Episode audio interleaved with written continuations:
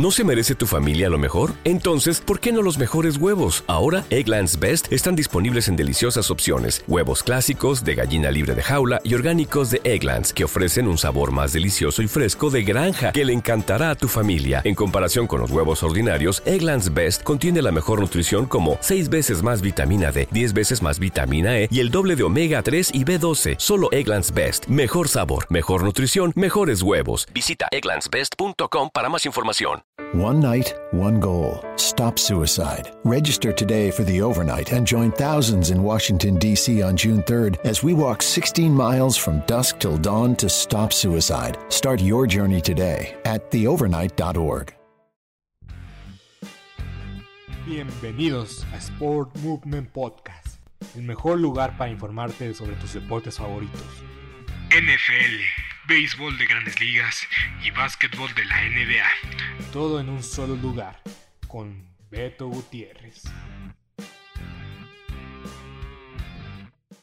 ¿No se merece tu familia lo mejor? Entonces, ¿por qué no los mejores huevos? Ahora, Egglands Best están disponibles en deliciosas opciones. Huevos clásicos, de gallina libre de jaula y orgánicos de Egglands, que ofrecen un sabor más delicioso y fresco de granja que le encantará a tu familia. En comparación con los huevos ordinarios, Egglands Best contiene la mejor nutrición como 6 veces más vitamina D, 10 veces más vitamina E y el doble de omega 3 y B12. Solo Egglands Best. Mejor sabor, mejor nutrición, mejores huevos. Visita egglandsbest.com para más información. ¿Te preocupas por tu familia? Entonces, ¿por qué darles solo huevos ordinarios cuando pueden disfrutar de lo mejor? Egglands Best, los únicos huevos con ese delicioso sabor fresco de granja, además de la mejor nutrición, como 6 veces más vitamina D, 10 veces más vitamina E y 25% menos de grasa saturada que los huevos regulares, además de muchos otros nutrientes importantes. Así que, dales los mejores huevos. Egglands Best, mejor sabor, mejor nutrición, mejores huevos. ¿No se merece tu familia lo mejor? Entonces, ¿por qué no los mejores huevos? Ahora, Egglands Best están disponibles en deliciosas opciones. Huevos clásicos, de gallina libre de jaula y orgánicos de Egglands, que ofrecen un sabor más delicioso y fresco de granja que le encantará a tu familia. En comparación con los huevos ordinarios, Egglands Best contiene la mejor nutrición como 6 veces más vitamina D, 10 veces más vitamina E y el doble de omega 3 y B12. Solo Egglands Best. Mejor sabor, mejor nutrición, mejores huevos. Visita egglandsbest.com para más información. Bienvenidos a Sport Movement Podcast con Beto Gutiérrez. En este episodio repasaremos lo más destacado de la semana 8 y comentando sobre unos movimientos que hubo el día de hoy en el trade line, de, en el deadline, trade line, en último día de intercambios de la NFL que la verdad mucho hype mucho ruido y pocas nueces. No hubo muchos movimientos interesantes. Hay una muy mala y pésima noticia que comentar. Pero vamos a arrancar con las notas destacadas en el NFL Trade Line. Los intercambios que más destacaron el día de hoy. Pues creo que voy a comentar el más evidente y el más obvio. El de Von Miller Von Miller, MVP del Super Bowl 50. Una locura cuánto tiempo ha pasado. Von Miller va a los Rams de Los Ángeles. Y para mí esto es un enorme movimiento por parte de los Rams que han ido por todo desde hace un par de años para ganar un Super Bowl desde que adquirieron a Jalen Ramsey hace un par de años, ahora con Aaron Donald, que este Aaron Donald lo escogieron y ha sido su piedra, piedra angular para la defensiva de los Rams. Y ahora con Von Miller en el exterior, un Von Miller que todavía tiene mucho jugo de dónde sacar. Yo creo que va a llegar a Los Ángeles y va a revivir su carrera que estaba un poco, un poquito callada después de ese, de ese después de ese Super Bowl estaba un poco callada su, carrera porque los Broncos no han sido relevantes para nada en estos últimos años. Y pues la verdad es que creo que es un movimiento muy interesante yo creo que hace mejor a los Rams de Los Ángeles. Y yo creo que ya son el primer contendiente serio a llegar al Super Bowl y qué decir de ganarlo. Los Rams de Los Ángeles están haciendo ruido y la contratación de Von Miller para mí se me hace lo más destacado en la jornada. Vamos a comentar otros movimientos. Melvin Ingram se va a los jefes de Kansas City. Este pass rusher que tuvo mucho tiempo, que estuvo mucho tiempo con los Chargers de Los Ángeles, de San Diego incluso. Eh, llega después de que no tuvo una muy mala, muy mal paso con los acereros de Pittsburgh. No llegó a cumplir las expectativas, incluso Tackle Charlton, que para mí es el peor pick de los vaqueros de Dallas en los últimos en los años más recientes. Incluso Taco Charlton ya tiene una captura de coreback en el juego de este pasado domingo y eso que viene de la escuadra de prácticas. Entonces, Melvin Ingram a los jefes, eh, los, los acereros consiguen unas elecciones pues, pues medio valiosas, sacaron agua del, pozo y pues mm, ya la verdad sobraba su lugar en el equipo que fue una decepción con los acereros. Incluso Mike Tomlin hizo la comparación de que prefiere tener gente de forma voluntaria a tener gente, eh, pues básicamente, pues privando de, su libertad o, teniéndola la fuerza en su, en su, en su vestidor, en su, en su, en su roster. Entonces Melvin Ingram va a los jefes de Kansas City. Este rumor ya había circulado hace una semana y de hecho creo que fue muy vocal al respecto, que quería ir a Kansas City. Y pues los acereros hasta eso le cumplieron ese deseo de ir con los jefes de Kansas City porque los... Porque los... Eh, los acereros querían mandarlo a un... Eh, a un equipo de la conferencia nacional, pues más que nada para... Para... Eh, pues para no enfrentárselo más, más adelante. Y tal vez eh, otro movimiento que también es muy bajo en el radar, pero que conviene a la defensa de los 49 es el movimiento por el dinero defensivo de Charles Omenihu, procedente de los Tejanos de Houston. Los Tejanos de Houston estuvieron vendiendo a todos los jugadores que tenían de valor y no me sorprende. Siempre eh, los Tejanos de Houston están en una situación muy comprometida, pocas selecciones del draft en los siguientes años. Entonces, pues cualquier selección que te den por jugadores que ya no están rindiendo al máximo, pues la verdad vale mucho la pena. Nada más pudieron sacar a este, a este jugador de, Houston. Eh, Brandon Cooks es el receptor más destacado de los Tejanos y ya dijo que ya dijeron la escuadra de los Tejanos que van a construir alrededor de él y pues lo mantuvieron. Creo que era el jugador más interesante de los eh, de los Tejanos de Houston, pero este muchacho de Charleston Yuhu tiene menos de 25 años, es una pieza muy valiosa y pues sacaron una buena segunda ronda por, eh, por él, eh, los Tejanos de Houston, entonces creo que se merece un movimiento más destacado. Eh, también se acaba de anunciar de que Deshaun Jackson ya no va a estar con los Rams de Los Ángeles, han decidido cortar los, los Rams a este jugador. Y también los Packers contaron, este, cortaron a Jalen Smith, este linebacker de los Vaqueros de Dallas, que justamente había había dado estas noticias en un par de semanas. Ahora los, los Packers los, lo cortan. Eh, lo cortan. Y pues la verdad me sorprende mucho. Yo creo que puede regresar a los Vaqueros de Dallas. Porque justamente el jugador que por el cual lo habían cortado los Vaqueros de Dallas, Jerry Cox, Jerry Cox, eh, salió lesionado este domingo en el juego contra los vikingos de Minnesota. Entonces tal vez esta lesión abre la puerta para que Jalen Smith regrese a los Vaqueros de Dallas y que pues pueda volver a competir por un lugar en el, equipo. Y pues veremos si se da la oportunidad para que Jalen Smith regrese a los Vaqueros de Dallas. O si no, pues yo creo que pues los, los jefes de Kansas City pues no tienen muchas opciones en, en el mercado disponibles para mejorar su terrorífica defensa. Entonces para mí está entre los Vaqueros de Dallas y los Jefes de Kansas City para el próximo hogar para Jalen Smith. Y pues vamos a comentar la noticia más más decepcionante y la verdad no me gusta iniciar con este tipo de noticias, pero acaba de se puede decir que es de última hora. Y pues eh, hay que decirla con, con mucha mucha discreción y pues sin ningún harto de burla. El objetivo aquí es comunicar, es que todos estemos enterados de lo más destacado lo que pasa en el, deporte y más que nunca pues aquí en la NFL. Ah, en verdad que es una noticia desagradable, muy triste, pero es la realidad y hay que informarla. Y la verdad es que mis pensamientos, mis oraciones, mis consolencias a las, a las víctimas o a la víctima de este terrible accidente de, automovilístico, eh, pues en el cual estuvo involucrado el receptor de los Raiders, Henry Rocks III.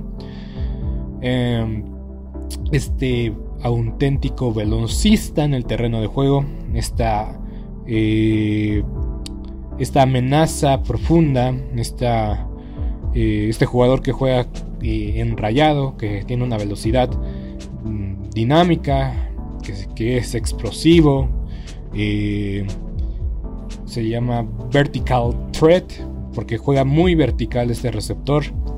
La verdad es que tenía o tiene un talento extraordinario, pero desgraciadamente, eh, como mencioné, estuvo involucrado en un accidente de, auto en esta madrugada en Las Vegas, en, Las Vegas, los Raiders de Las Vegas. Y pues lamentablemente el, otro conductor en el cual pues, este, pues estuvo en el, el choque, pues lamentablemente, perdió la vida. Y pues Henry Rocks ahorita está detenido tienen los cargos de DUI, DUI, de DUI, que son cargos de que estaba en la influencia del alcohol, de sustancias prohibidas, que andaba eh, en estado etílico posiblemente al momento de que estaba manejando.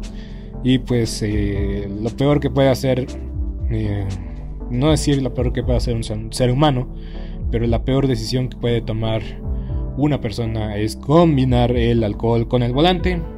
Y pues lamentablemente Henry Rocks pues perdió la vida, no, no, perdió la vida, ni, mucho menos, pero pues provocó que se perdiera la vida de, una, de una, persona. Y pues lamentablemente, eh, lamentablemente pues esta con esta noticia empezamos. nunca quieres, nunca quieres dar este tipo de noticias.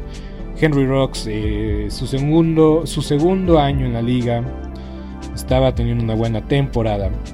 Primera selección global de los Raiders hace un año. Fue muy controversial esta este, selección porque todos apuntaban por CeeDee Lamb en lugar de este Henry Rocks, que también es, eh, egresado de Alabama, que tiene eh, condiciones para ser un jugador muy vertical y pues en este tiempo de su carrera pues ha demostrado ser siempre siempre, siempre un elemento explosivo dentro de la ofensiva de los Raiders. Y pues parece ser que siempre algo malo le pasa a los Raiders, lamentablemente. Si no es Chana, es Juana. Y pues lamentablemente perdió la vida el conductor. Eh, y pues tendrán que seguir las investigaciones pertinentes y ver qué ¿Qué pasa con este jugador? Eh, la proyección al momento es que pues, pues ya muchos echan este, por perdida su carrera. Y la verdad es que yo pienso que, que tal vez sí, desgraciadamente. Yo creo que su carrera dentro del, emparrillado, dentro del terreno de juego, se ve muy complicada que él vuelva a retomar, que pueda volver a regresar. Eh, no es el primer jugador en activo de la NFL que, pisa eh, la cárcel. No es el primer jugador en activo que también le sucede este tipo de, situaciones lamentables. Pero muy difícil eh, la prensa, y los medios y pues los mismos vestidores van a, perdonar y aceptar a un, jugador con, este, con esta enorme piedra que tiene encima o este o esta pues esta terrible noticia que se, suscitó en este en este martes en este martes por la madrugada fue que se dio a conocer eh, este terrible accidente accidente fatal. Y pues veremos qué pasa con, Henry Rocks III eh, insisto eh, una lamentable noticia para empezar este programa este podcast eh, cuando todos estamos esperando pues una noticia de alrededor del, terreno de juego, ver unos cambios interesantes como Ivan Ingram, eh, o del Beckham Jr., que también dio mucho de qué hablar. pues iniciamos con esta terrible y lamentable noticia y pues ahora sí que pues, entramos en el terreno de especulación, pero pues sigamos y retomemos eh, nuestro camino, sigamos conduciendo a las otras eh, a las otras noticias, sigamos retomando nuestro repaso sobre lo más interesante en el terreno de juego. Y pues vamos a arrancar, vamos a arrancar, vamos a arrancar con lo de Odell Beckham Jr., lo que pasó. Odell Beckham Jr. lo recordamos con los Gigantes de Nueva York. Y también recordamos que ha sufrido muchas lesiones y que no ha sido el mismo desde esas lesiones. Llegó a los Cafés de Cleveland hace tres temporadas y la verdad muy efímero su paso hasta el momento con los Browns. Pero los Browns se han aferrado a seguir con Odell Beckham Jr. a pesar de que se armó la guerra civil para los cafés de Cleveland y para sus aficionados, o eres Team Odell o eres Team Baker Mayfield. ¿Por qué? Porque ya todos le están echando la culpa de que Baker Mayfield tiene que buscar a Odell Beckham Jr. y eso le está haciendo cometer errores. Y hay gente que defiende a Odell diciendo, Baker Mayfield no es el quarterback capaz de sacar el, el talento que tiene Odell Beckham Jr. Y pues la verdad es que Odell Beckham Jr. es un talentazo en poco tiempo el año pasado demostró su capacidad. Regresó hace poco a los emparrillados y tuvo un buen partido, pero desde ahí no ha tenido ni muy, muy poca o nula participación, porque igual siempre anda tocado. Y pues, para bien o para mal, los Browns han decidido seguir adelante con Odell Beckham Jr., pero yo creo que los problemas de los cafés de Cleveland son cosas ya del vestidor. Y lo voy a decir porque el entrenador en jefe lo tiene. A mí yo ya estoy convencido de que Kevin Stefanski es el entrenador en jefe correcto para guiar a este equipo de Cleveland. No un Super Bowl, pero sí a buenas instancias. Llevarlos continuamente al, al playoff.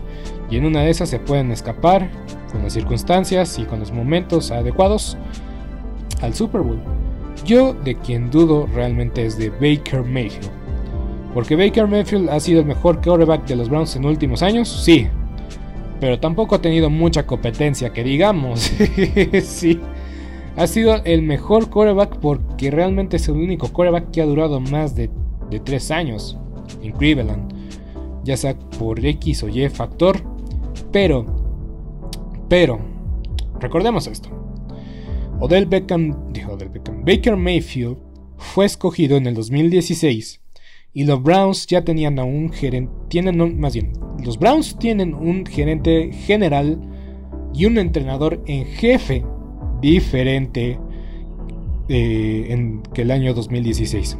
O sea, la gente que le, que le dio las llaves de la ofensiva y las llaves de la franquicia a Baker Mayfield ya no están. Lo que quiero decir, Baker Mayfield no es el tipo que las, que las cabezas de esta franquicia han escogido para guiar a su, a su, a su franquicia. No sé si tenga, mucho sentido lo que digo. Pero a lo que voy es que básicamente cuando estos, estas personas llegaron, ya Baker Mayfield estaba ahí. Pero no es el tipo que ellos escogieron para llevarlos a la victoria. Y por eso todavía no se ha anunciado una extensión de contrato con Baker Mayfield. Porque pareciera o parecía ser que solo era cuestión de tiempo. Incluso me sorprende de que desde que se anunció lo de Dak Prescott su contrato, el único que ha firmado una extensión ha sido Josh Allen. Ni Lamar Jackson ni Baker Mayfield, que fueron seleccionados en la misma clase de draft, que Baker Mayfield, que, Josh Allen, eh, ninguno de ellos ha firmado una extensión con sus actuales equipos y esto solo me puede indicar una cosa. Bueno, hablando de Lamar Jackson, yo creo que solo es cuestión de tiempo, porque Lamar Jackson creo que sí va a ser extendido con los Ravens, porque creo que ya es sinónimo de la franquicia Lamar Jackson. En cambio, Baker Mayfield yo creo que se va a ir de poquito en poquito a que se convierta jugador franquicia en esta próxima temporada baja y el próximo año es todo o nada. Si quiere seguir en el equipo, tendrá que demostrar su valía. Y no su valía fuera del terreno de juego, sino su valía. Eh, bueno, o sea, su valía, su valía en el terreno de fuego, de juego, perdón, por el, por el que, porque hace un montón de, comerciales y eso es ya la crítica que tiene la, la gente de Ohio sobre Baker Mayfield, que está más tiempo en las pantallas de televisión que tal vez estudiando o haciendo mejor su juego. Y la verdad, no es coincidencia. Esta ofensiva de los Browns en papel es la misma del año pasado. Incluso en papel es mejor por Odell Beckham Jr. Y la verdad es que no se han visto los mismos resultados o los resultados que se esperaban de Odell Beckham Jr. y de Baker Mayfield, por lo cual dieron mucho y muchas elecciones globales para que este combo sea explosivo. Y hasta el momento, Baker Mayfield ha decepcionado y yo pongo en, tutela de, duda, en tutela de juicio, su continuidad en los cafés de Cleveland. Pero igual, igual tiene la ventaja de que es el coreback que más ha sobresalido de los cafés de Cleveland. Porque en una de esas eh, seleccionan los Browns un buen coreback un buen prospecto en el draft. Y capaz que se lesiona y se vuelve a repetir el mismo círculo vicioso de los cafés de Cleveland en los últimos años. Y tal vez también por eso se la están pensando dos veces. Y pues para terminar el tema de los Browns, pues básicamente su papá lo tiró debajo del autobús, eh, publicando o posteando un video de 11 minutos en Instagram, explicando y analizando que simplemente mm, su hijo, Odell Beckham Jr., no recibe los suficientes balones de su mariscal de campo y pues la verdad es que esto no viene a ayudar a la química y al estado del vestidor de los cafés de Cleveland porque la verdad son declaraciones muy muy personales de una persona muy cercana a dos individuos que son las máximas figuras del estado o de la franquicia de los Cleveland Browns. Pero bueno, Sigamos porque ya habré muchos de los Browns y todavía me falta hablar mucho de los vaqueros de Dallas. No es cierto. Ahora sí, arranquemos las acciones. Esto fue lo más destacado de este martes, de este trade, trade deadline. Y pues ya comentamos una noticia muy, muy lamentable, muy infortunada, muy infortunia. Infortunada, no sé, estoy inventando palabras. Pero bueno, vámonos con los resultados. Los Panteras de Carolina por fin ganaron cuando por fin seleccioné a los Falcons de Atlanta. Eh, las Panteras 19 a 13 ganaron, superaron a sus rivales, los Falcons.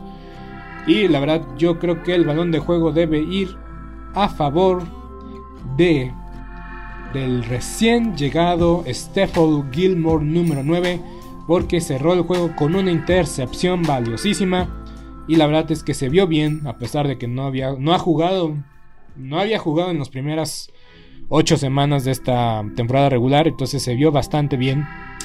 Eh, Sam Darnold salió lesionado al final de este partido cuando ya estaba eh, ya estaba decidido el, encuentro.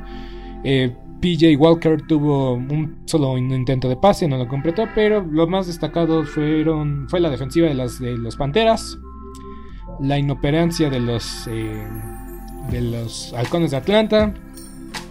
Y Sam Darnold, la verdad es que destacó 8 carreos, 66 yardas. Para Sam Darnold no está nada mal. Yo creo que tomó lo que la defensiva le dio y pues eso se agradece, eso destaca, se está muy bien. A pesar de que no volvió a lanzar para 150 yardas. En serio, Sam Darnold es el quarterback que menos veo, que cada semana veo sus estadísticas y nunca supera las 150 yardas. Y una vez más, otra noticia fuera del terreno de juego, hay que darlas, hay que comentarlas. El receptor estrella de los Falcons, eh, Calvin Ridley, anunció por redes sociales en el momento que ya estaba prácticamente terminando el partido. De hecho, no estuvo activado para este encuentro. Sorpresivamente, nadie lo vio venir.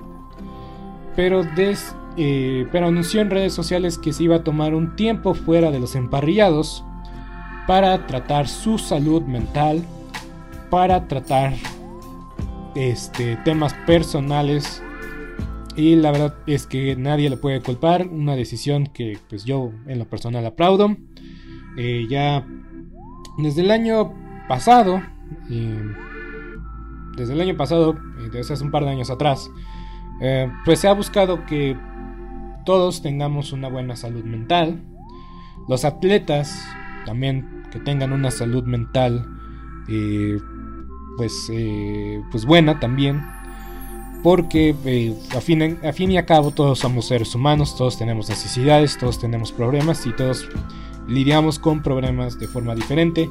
Y Calvin Ridley simplemente anunció que se iba a enfocar en su salud mental, en problemas personales y que por el momento el fútbol americano no era lo más destacado y lo más... Eh, es, pues sí, ahora sí que lo prioritario, lo prioritario en su vida. Y decidió tomarse un tiempo, no estar en par, va a estar indefinidamente fuera del, terreno de juego y pues diciendo que pues que solucione lo que tenga que solucionar.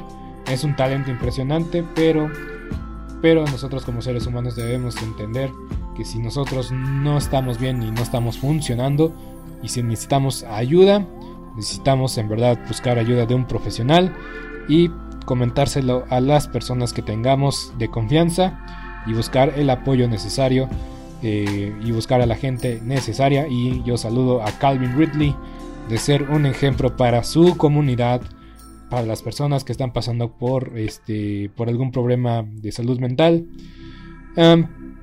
Y incluso pues eh, también eh, Itan Benerra en la transmisión de Red pues igual lo, lo, comentó. Y pues la verdad es que no es fácil comentarlo, no es fácil decirlo, sigue siendo considerado un tabú, pero la verdad es que decisiones personales eh, en momentos difíciles siempre, eh, siempre sobresalen cuando son las decisiones acertadas en los momentos acertados.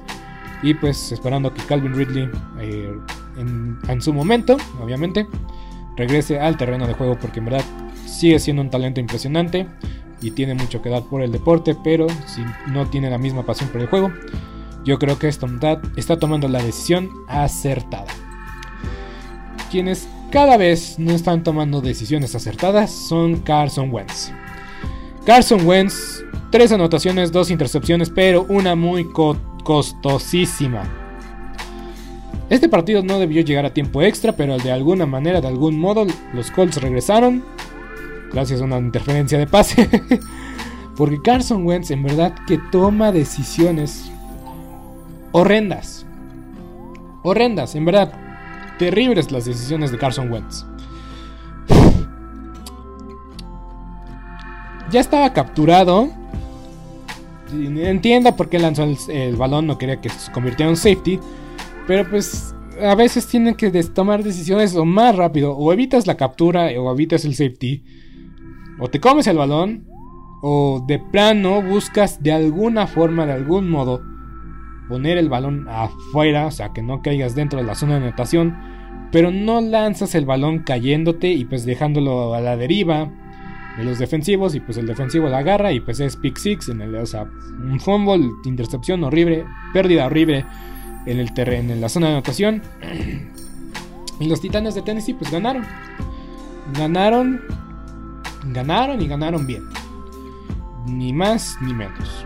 Ryan Tannehill, a pesar de tener dos intercepciones, a pesar de que Indianapolis iba ganando el partido 14-0, los Titanes de Tennessee regresaron en el encuentro y pues lograron un partido muy destacado y muy bueno por parte de los de los eh, Titanes de Tennessee que pues la verdad se fajaron, se rifaron y es un equipo pues enrachado. No han perdido desde, desde ese accidente contra los Jets de Nueva York, no han conocido la derrota. Y los Colts de Indianapolis más y más presión tiene Carson Wentz. Porque en verdad, entre Sam Darnold y Carson Wentz, yo la verdad yo quería verlos fuera de sus equipos. Para ver si el problema era el equipo o es el jugador. Y, entre más partido pasa, más me doy cuenta que era problema del entrenador. Digo, problema del jugador que el que problema del entrenador, que la franquicia, que esto, que aquello. Porque en verdad, qué espanto la jugada de Carson Wentz. Y a pesar de que pues tiene las armas ofensivas, Indianapolis tiene las armas ofensivas. Y se van a dar de topes porque perdieron el partido. Sí en tiempo extra con un gol de campo muy bueno de los Titanes de Tennessee. Pero pues igual, inoperantes, inexistentes. Y Carson Wentz lanzó su segunda intercepción en el, tiempo extra. Los Colts. Los Colts se ponen con 3 ganados, 5 perdidos. Los Titanes de Tennessee 6 ganados, 2 perdidos. Y esto, la verdad es que es una, una oportunidad, oportunidad desperdiciada por los Colts. Porque King Henry, King Henry salió lesionado del encuentro y lastimosamente una, una lesión muy sensible en el pie, en el cual requirió, eh, requirió eh, intervención, intervención quirúrgica, se sometió a una cirugía y se especulaba de que estuviera fuera el resto de la temporada, pero reportes recientes dicen que sería de 6 a 10 meses, 6 semanas, 6 a 10 semanas fuera.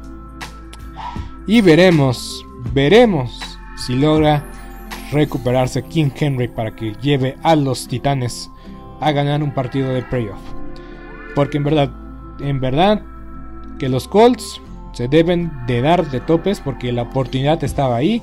Y ahora con la lesión de Derrick Henry, a pesar de que firmaron a Adrian Peterson, deja la puerta abierta para que los Colts regresaran al liderazgo de la división. Porque estoy seguro de que, de que en esta división nada más va a avanzar un equipo al playoff. Entonces, Titanes, con esta victoria, pues nada más necesita ganar 4 juegos, o incluso nada más 3 juegos, en lo que resta de la temporada, en lo que resta de la campaña. Y los Colts, pues, ya no tendrán que perder si quieren competir. Si quieren competir por el puesto de la división para ganar la división, tendrán que ganar y jugar sin errores en lo que queda de la temporada regular, en lo que resta de la campaña, porque Tennessee avanzaría por, si tuvieran el, si acabaran con el mismo récord, Tennessee avanza porque ganaron sus dos duelos directos. Porque estoy seguro que, que, que Tennessee no va, a perder contra los Jaguares ni contra los Tejanos.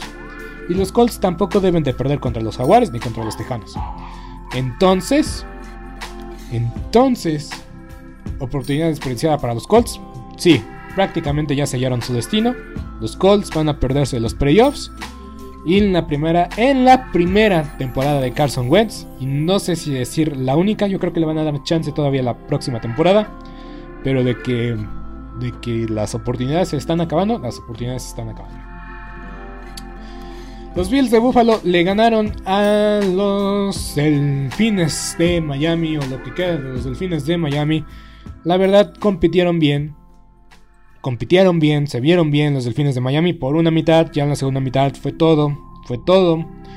Bills de Buffalo se abrieron las puertas, se abrieron, eh, se abrió, se abrió el mar, se abrió el río y los Bills ganaron en casa y pues los Delfines de Miami no pudieron contratar ese intercambio por Deshaun Watson.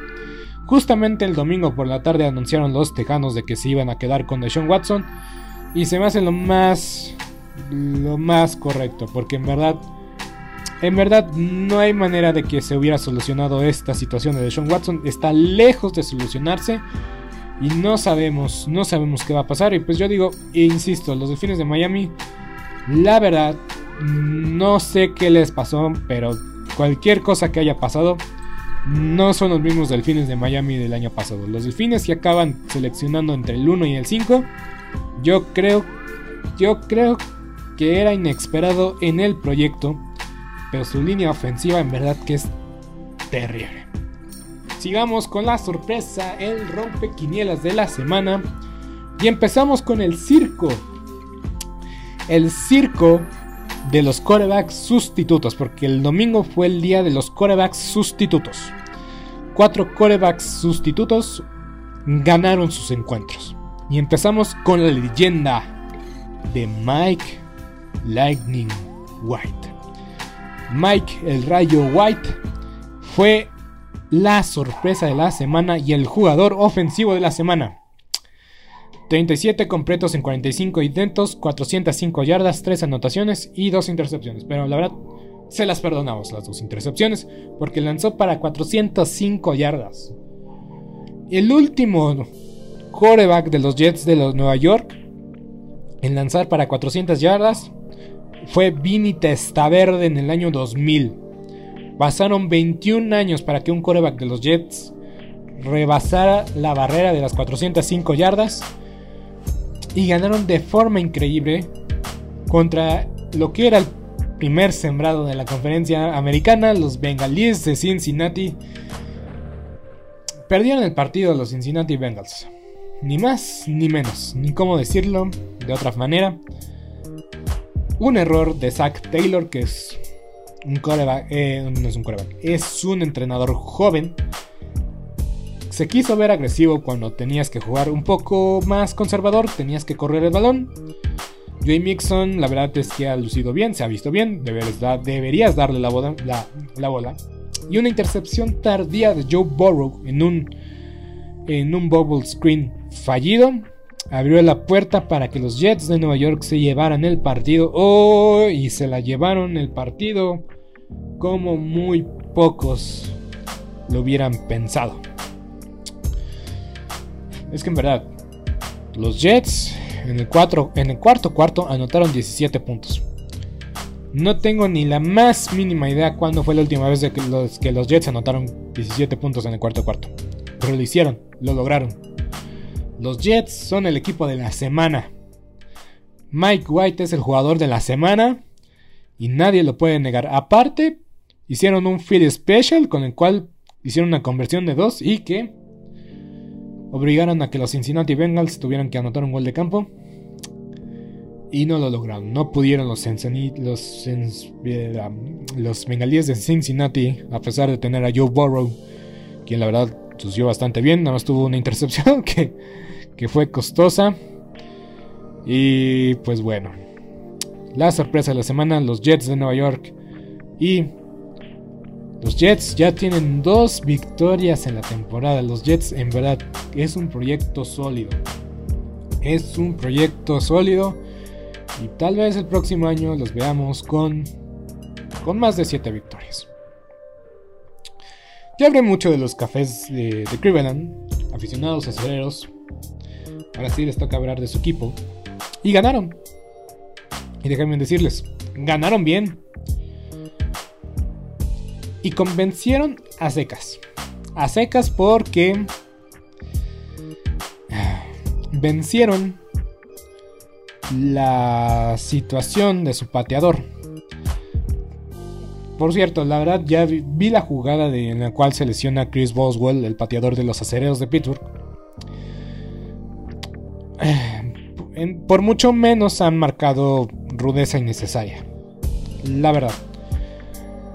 Y es que, como le mencionaba mi papá el domingo por la noche, tienes que ganarte ese, ese call, ese castigo, tienes que ganártelo.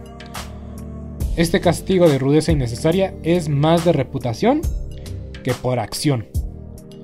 Si eres Tom Brady, si eres en su momento Drew Brees, Eli Manning o incluso, incluso Patrick Mahomes, probablemente te van a marcar rudeza innecesaria.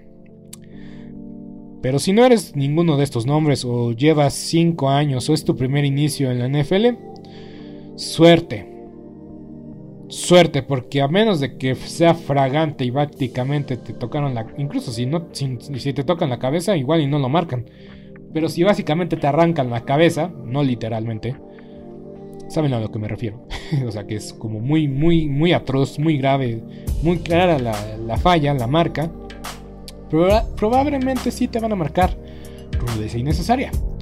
Pero como, como fue el pateador, la verdad es que dejaron jugar. Pero insisto, de que fue, debió haber sido rudeza innecesaria, debió haber sido.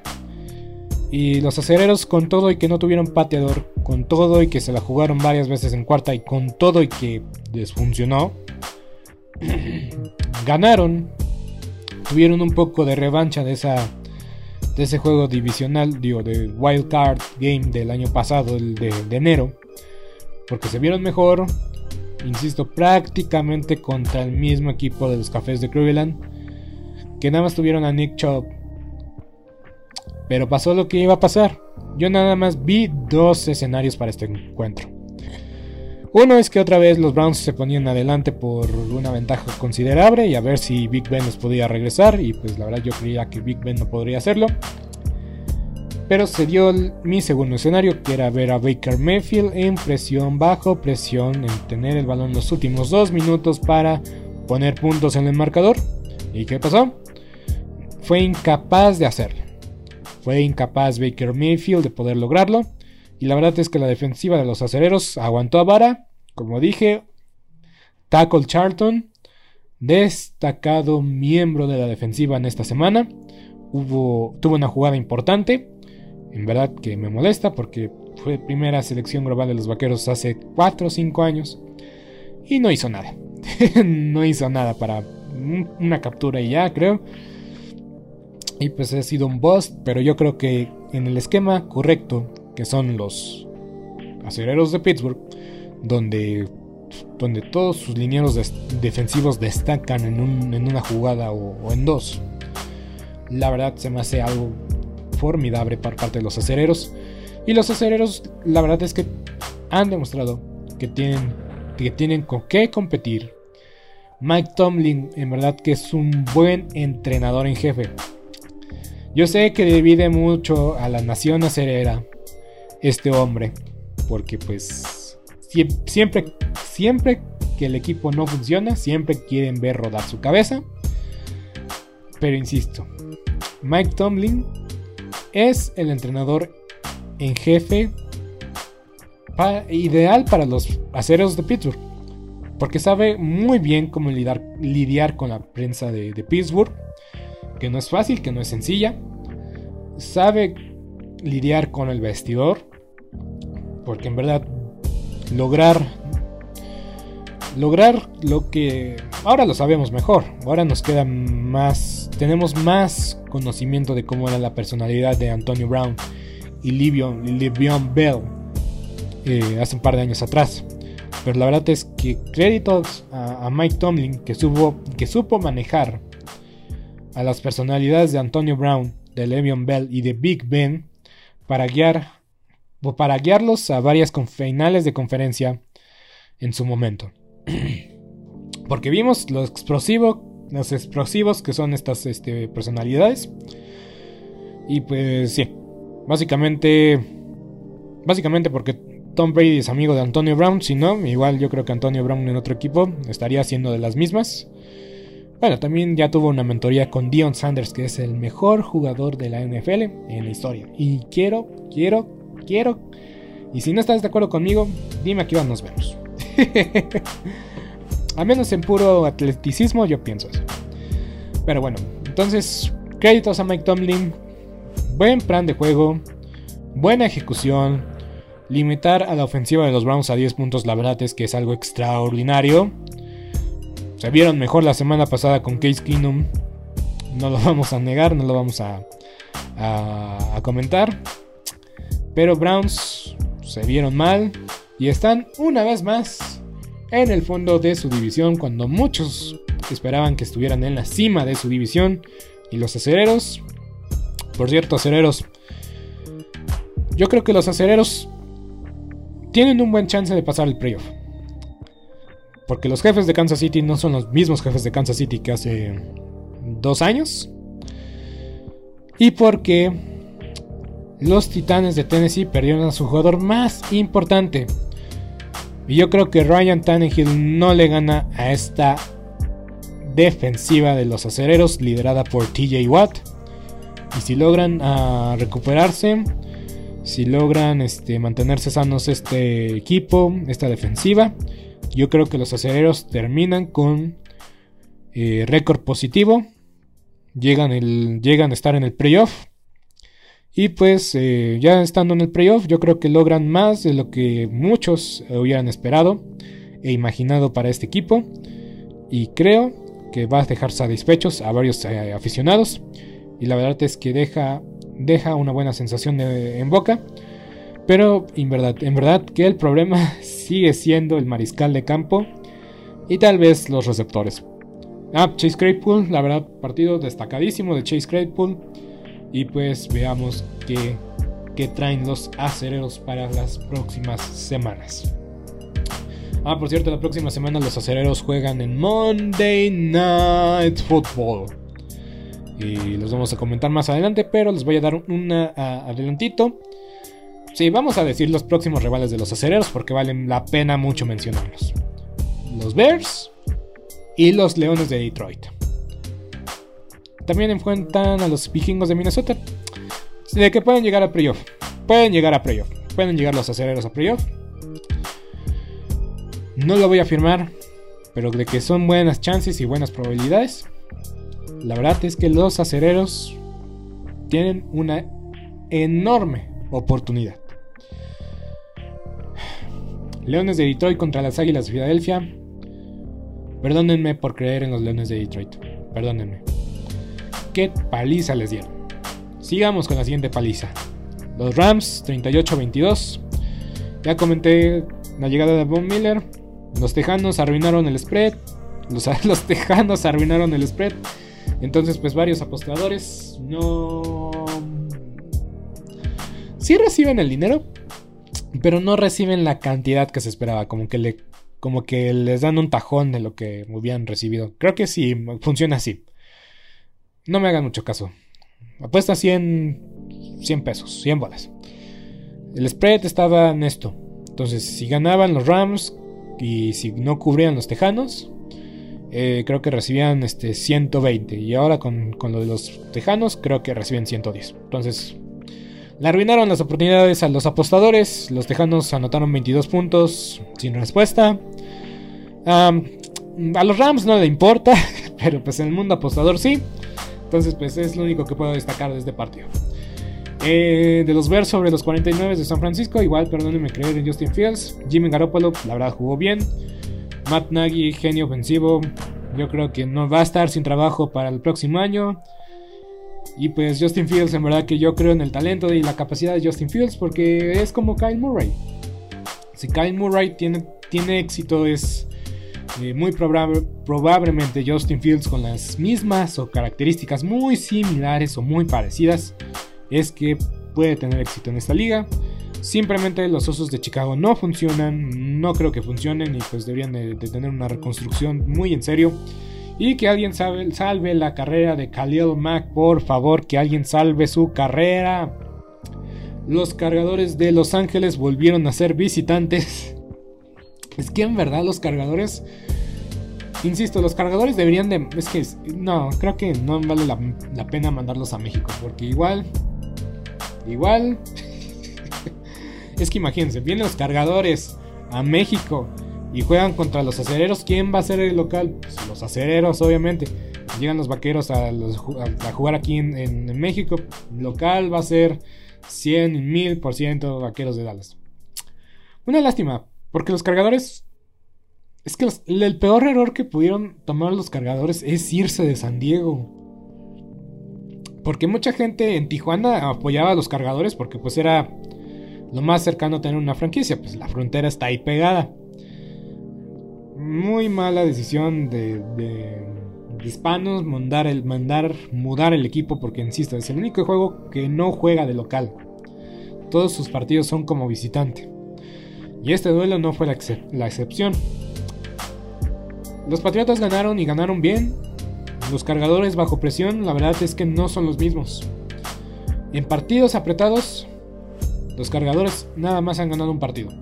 Y fue contra los jefes de Kansas City, pero los jefes de Kansas City pues ya, nos, ya vimos que no son los que, lo que eran en años anteriores. Los Patriotas jugaron bien, en serio, buen plan de juego de Biel Belichick. La defensiva, una vez más, fue el sello de la casa. Mac Jones, pues nada espectacular, nada del otro mundo. Pero rifándose, cuidando el balón. Eh, una, que otra decisión cuestionable, pero de que sacaron las papas del juego, del fuego, la sacaron. Ganando una vez más de, visitantes en, Los Ángeles. Otro año en el cual no estuvo. de ajá, que le vuelven a ganar a Justin Herbert. Ahora sí que el némesis de, Justin Herbert ha sido los Patriotas porque ya van dos años seguidos en el cual le sacan la victoria y no se vio tan, tan bien que digamos Justin Herbert, que, era candidato al MVP, porque todos en la semana 4 son candidatos al MVP, pero eh, dos derrotas consecutivas para el equipo de los Chargers. Y esto pues pone a los Raiders, eh, incluso sin haber jugado, como cabezas de su división. Y qué locura. Qué locura los Raiders de Las Vegas. Ay, pero bueno. Pero bueno, bueno, bueno. Sigamos avanzando. Descansaron, Baltimore y los, Raiders. Me vuelvo a mencionarlo muy rápidamente. Lo mencioné en, el episodio anterior, pero una vez más, Raiders y Ravens eh, descansaron. una vez más, perdónenme. Perdónenme por creer ciegamente en los jaguares de Jackson. Yo quería ver el mundo arder. Yo quería ver que los, que, los jaguares de Jackson le ganaran a los, a los Seahawks. Hubiera sido muy humillante. Eh, pero no, eh, Urban Meyer en verdad creo que no regresa, no regresa a la NFL. creo que ese destino ya más, está más que sellado, más que definido. Sí, Urban Meyer no la arman, no, no la arman. Lo mejor para los jaguares es buscar a un entrenador en jefe capaz y que pueda sacar lo mejor de Trevor Lawrence. Porque Urban Meyer no lo va a hacer y la verdad... Eh, los Seahawks tuvieron que hacer, tenían que hacer lo que hicieron. Y posiblemente Russell Wilson regrese la próxima semana. Ahorita creo que van la próxima semana los Seahawks descansan. Entonces eso le va a venir muy bien a, los Seahawks que van a recibir a los Packers. Va a ser... Ah, a pesar de que regresa Russell Wilson, yo creo que pierden más de lo que ganan. O van a perder más más partidos de los que puedan ganar, porque incluso una buena estadística en, el partido de, de los Ravens, contigo de los, de los, de los Jaguares contra los Seahawks, Gene Smith en, en, 3, 4 partidos como titular ha sido el quarterback más, más capturado de la liga. Es que el problema no es el coreback. O sea, Russell Wilson pues, sí puede hacer magia, pero ¿quién tiene alrededor? Por eso por eso yo creo que Russell Wilson está jugando sus últimos duelos como como como como coreback de los de los Seahawks de Seattle. Este partido lo vi de inicio a fin y la verdad que fue eh, muy entretenido, lo disfruté mucho porque siempre es divertido ver perder a Tom Brady. ya empezaste de hate, primero tu comentario de Dion Sanders y ya empezaste. Tengo la más grande admiración por Tom Brady. no me puedo tomar en serio. Ok. Ganaron los Santos. James Winston lesionado, terminado, el terminó su temporada. Eh, la forma en cual sufrió la lesión, la verdad es que se vio horrible no fue tan gráfico, pero la manera de que en la cual cayó no es nada natural. Ligamento anterior, eh, anterior cruzado y el MLC o el MLC, otro ligamento de la, rodilla, eh, con, con, daños. Entonces, de que los Santos deberían de considerar contratar a Cam Newton, sí, o sea, están en un juego de los Bucaneros por el liderato de la división otra vez. No voy a decir que, va a ser un fracaso si los Bucaneros no ganan su división. Pero en verdad que va a ser una vez más un retroceso. No un retroceso. Una sorpresa. Porque ya no está Drew Brees en los Santos. James Winston, pues es un volado. Un partido puede ser bueno, un partido se puede ser malo. Y pues la verdad en este partido se estaba rifando como los grandes. Y la verdad es que Trevor Simian, reconozcámoslo, entró al quite. Pero que de que hizo. Los bucaneros hicieron todo para perder el partido. No es culpa de Tom Brady. El pick six sí es culpa de Tom Brady, eso sí. Pero la defensa de los Bucaneros detuvieron varias veces a los Santos y por castigos muy burdos, muy tontos, eh, continuó con vida la, serie ofensiva de los Santos de Nueva Orleans. Y pues dejaron la puerta abierta, para los Santos y pues aprovecharon al 100, aprovecharon a 1000 los Santos de Nueva Orleans. Y pues se llevaron el, partido en casa. Los Santos son, es el némesis de Tom Brady. Y pues, ni hablar. Insisto, deberían considerar marcarle a Cam Newton a ver qué está haciendo, decir si está interesado, si está disponible. Trevor Simeon, la verdad, hizo un trabajo espectacular. La importancia de tener un quarterback estudiando un año en tu sistema, estudiando un año en las sombras, porque pues puede entrar en el partido en cualquier situación, a salvar el encuentro, a no dar el encuentro por perdido. A pesar de que pues Trevor Simeon pues no es un nombre espectacular ni mucho menos y por eso digo que es el, fue, el fue el día de los, de los los mariscales de campo suplentes. y pues ni hablar. ni hablar, ni hablar, ni hablar. Los Santos ganaron, ganaron bien, convincentemente, se ponen a un juego de los Bucaneros de Tampa Bay. Pues la verdad es que no hay que descartar, no hay que descartar para nada eh, esta división no hay que darla por perdida, no hay que darla por asegurada para los bucaneros de Tampa Bay. En una de esas pierden contra. Porque el, calendario de los bucaneros se pone muy apretado. Y el de los Santos, pues. Eh, pues ya vimos de que son capaces los Santos. Ya creo que ya recuperaron ritmo. Ya no son esos Santos que pierden una semana contra las Panteras y pierden una semana contra los Gigantes de Nueva York. Yo creo que ya están enfocados, de que ya están enrachados. Normalmente digo eso y pierden la siguiente semana. Pero, pero sí, no hay que dar por perdido a los Santos, a pesar de que no tengan a Drew Brees ni a Michael Thomas.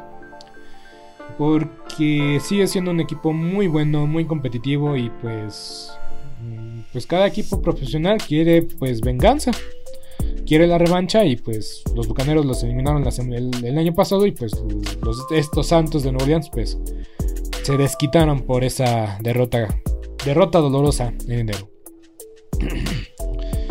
Eh, los Broncos de Denver ganaron 17-10. Mm, no estuvo Von Miller activado, es lo más destacado.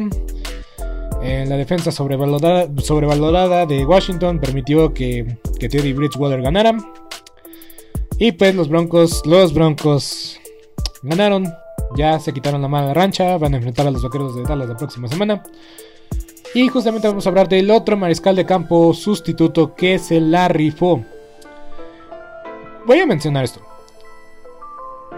Hay una enorme diferencia cuando es un mariscal de campo sustituto que lleva muchos años en la liga a comparación de un mariscal de campo novato.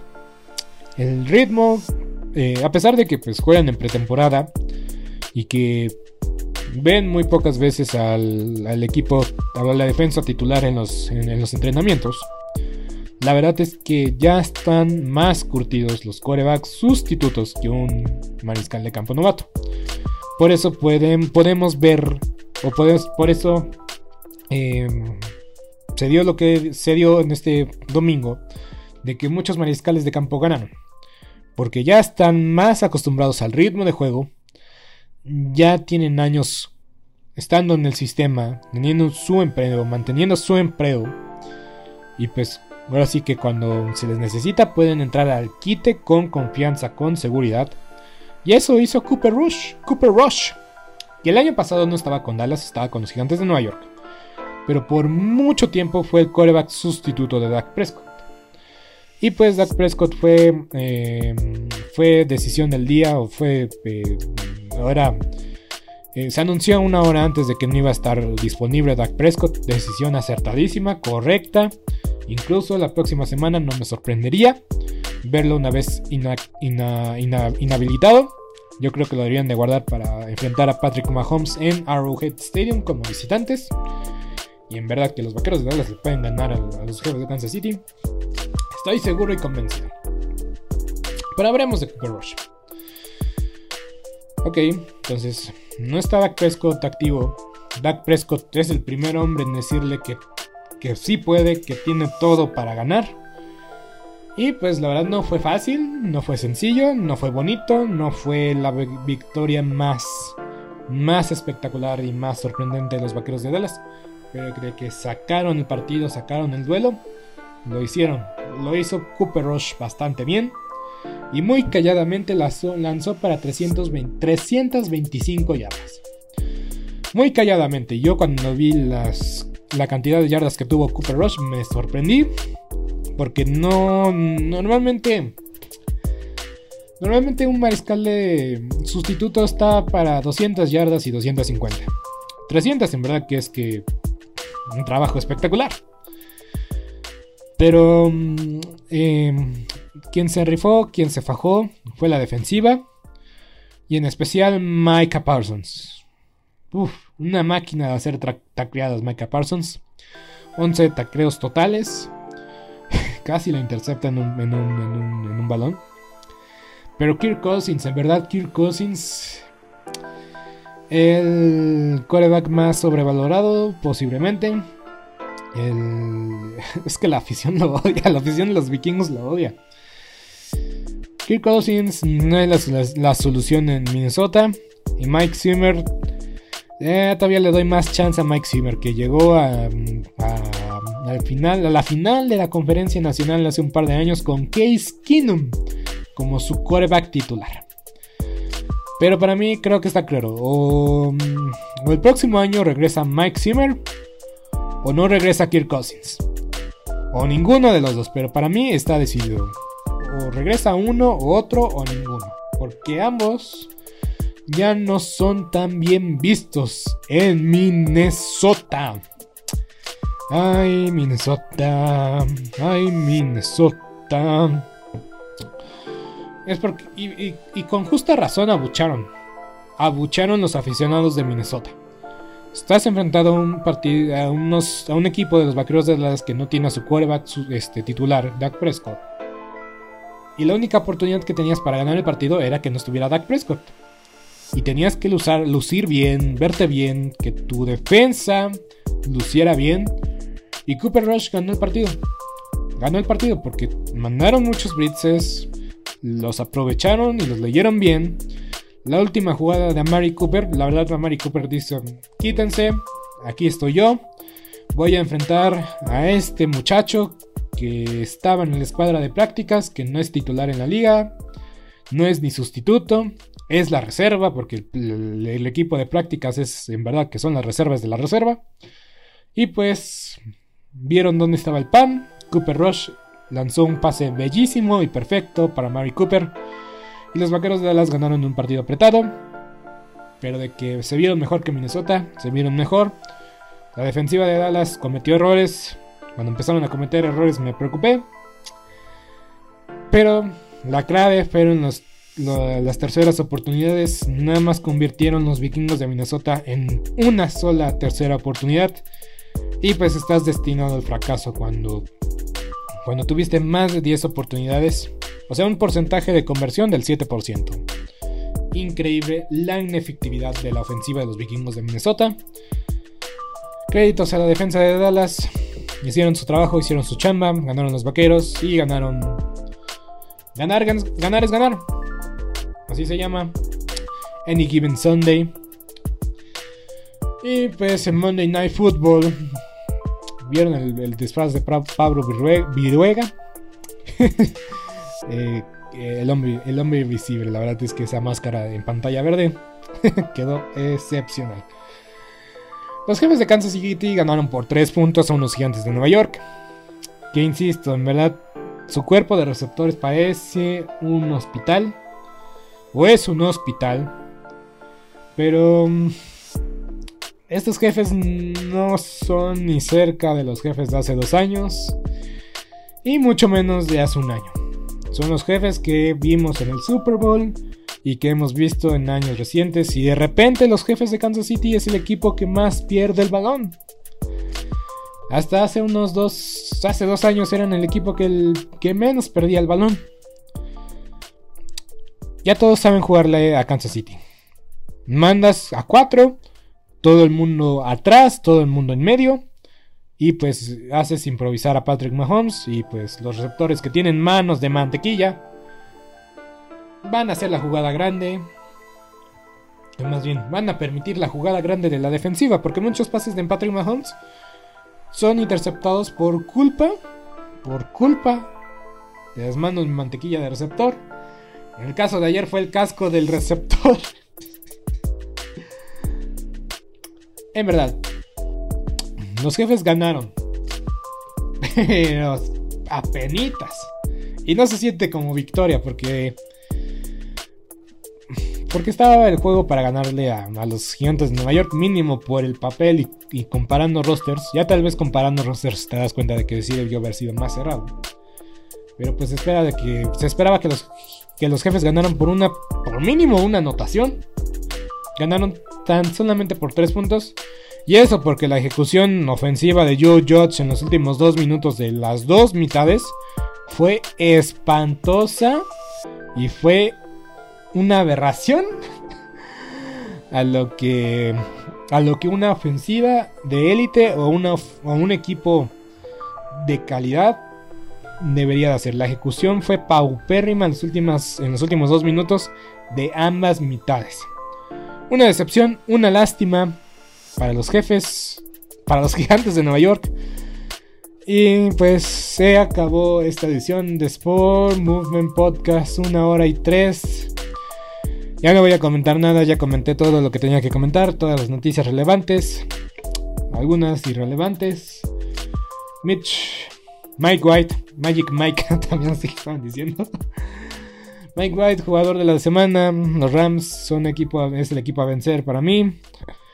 Y pues la próxima semana es el punto medio de la temporada de la NFL. Aunque queramos o no, ya estamos en noviembre. Y espero que este noviembre sea mejor de lo que fue eh, el año pasado, digo, el mes pasado, que fue en verdad el mejor mes de este podcast. Nuevos episodios, más contenido, más temas, más deportes y menos duración. Yo soy Beto Gutiérrez, hasta la próxima. Síganos Sport Movement Podcast.